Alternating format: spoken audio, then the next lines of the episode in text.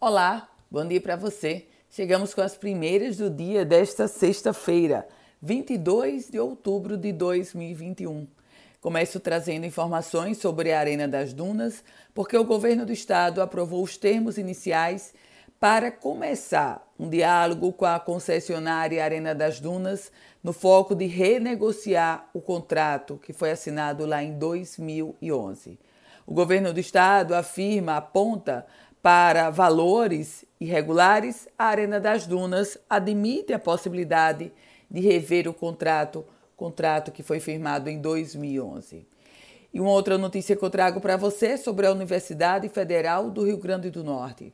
A UFRN conquistou o primeiro lugar entre as instituições federais de ensino superior como a melhor do país no Índice Integrado Governança e Gestão do Tribunal de Contas da União no período de 2021.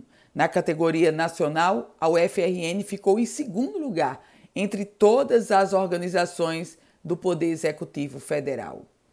E a Câmara Municipal de Natal aprovou um projeto prevendo a distribuição gratuita de absorventes.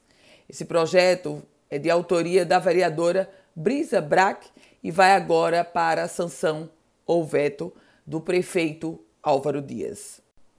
Um detalhe importante é que essa distribuição de absorventes higiênicos só aconteceria para pessoas em situação de vulnerabilidade social e econômica. Polícia. O ex-soldado da Polícia Militar Wilson Pereira de Alencar foi condenado a 31 anos e seis meses de prisão pelo assassinato do promotor de justiça Manuel Alves Pessoa Neto, um crime que aconteceu no dia 8 de novembro de 1997. O ex-soldado era o único dos três acusados que ainda não havia ido a júri popular. A gente fala agora sobre economia, porque o governo do estado anunciou a abertura de uma linha de crédito no valor de 9 milhões de reais para pequenos agricultores.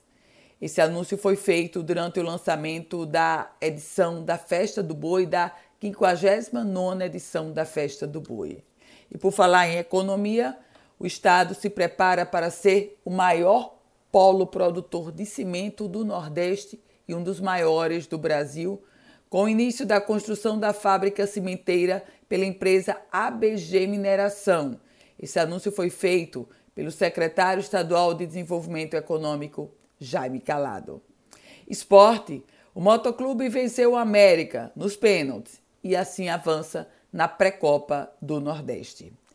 Com as primeiras do dia, Ana Ruth Dantas desejando a você um ótimo dia. Já um bom final de semana também. Quer receber um boletim como esse diariamente? Manda uma mensagem para o meu WhatsApp no 987 16 8787.